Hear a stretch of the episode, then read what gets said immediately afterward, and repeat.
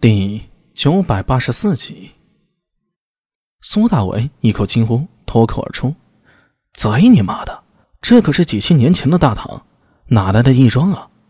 这是后世才有的高科技吧？”但眼前这一切分明告诉苏大伟，这玩意儿早就有了，并且被这吐蕃人的细作穿戴在身上。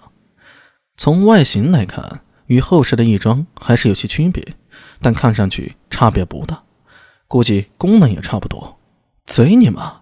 你这个贼居然还有高科技！你以为你是零零七啊？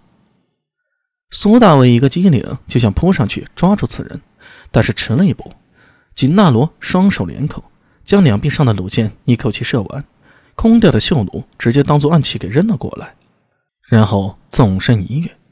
安文生等人此刻刚刚避开弩箭，几乎以为自己眼花了，瞠目结舌道：“他……”他被你揭穿身份，跳崖自尽了。眼前的云海上多出一个人形大洞，赫然是锦纳罗一头撞上去留下的形状。苏大为一张脸黑的跟锅底似的，摇了摇头说道：“他死不了。”安文生和李博正想问他，陡然一阵自下方而上的山风激烈吹了上来，呼，大风升起，方才撞入云中的锦纳罗哈哈大笑着。双手双脚睁开，在云层中浮升起来。他的双手与脚连接处，也不知是何等材料制成的，看起来刚好是艺术的飞行模一样，乘着山峰爬升飞起，闪电般滑跃向远方，听着笑声，好不快活。但是他高兴的太早了。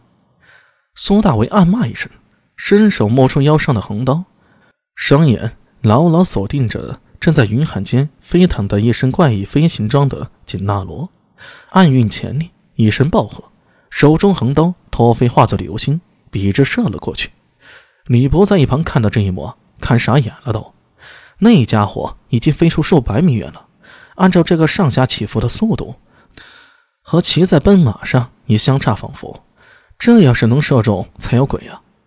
可惜了一把好的唐刀啊，看模样是百炼制成的。怕不是要价值万金。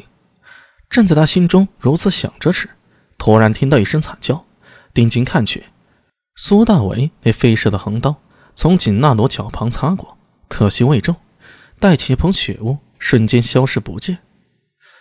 未必，聂苏在一旁，两眼亮闪闪的，闪动着崇拜之色，语气颇为骄傲的说道：“我阿兄曾在阵前隔着数里。”用飞枪射死了阿史那沙毕呢？阿史那沙毕，沙毕。李波一愣，总觉得这名字有些耳熟。还没等他想起那人是谁呢，云中飞腾的锦纳罗惨叫不断。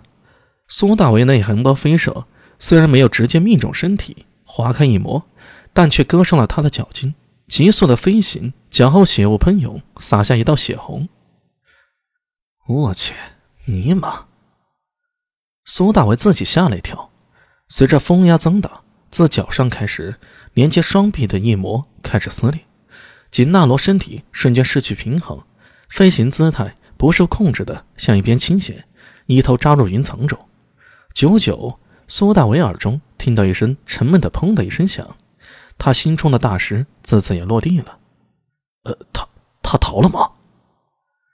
李博到现在才回过神来，吞咽了一下口水，转看向苏大为时，一脸震撼：“没有，他死定了。”苏大为长吐了一口浊气，心知方才那吐蕃细作必然与后世某位后浪一样，玩一招玩脱了。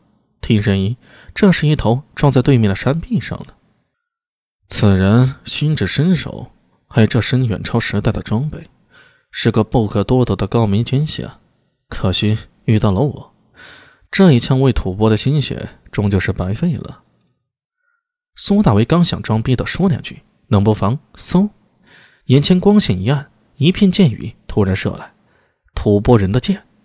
方才的动静已经惊动了吐蕃大将鲁东赞了。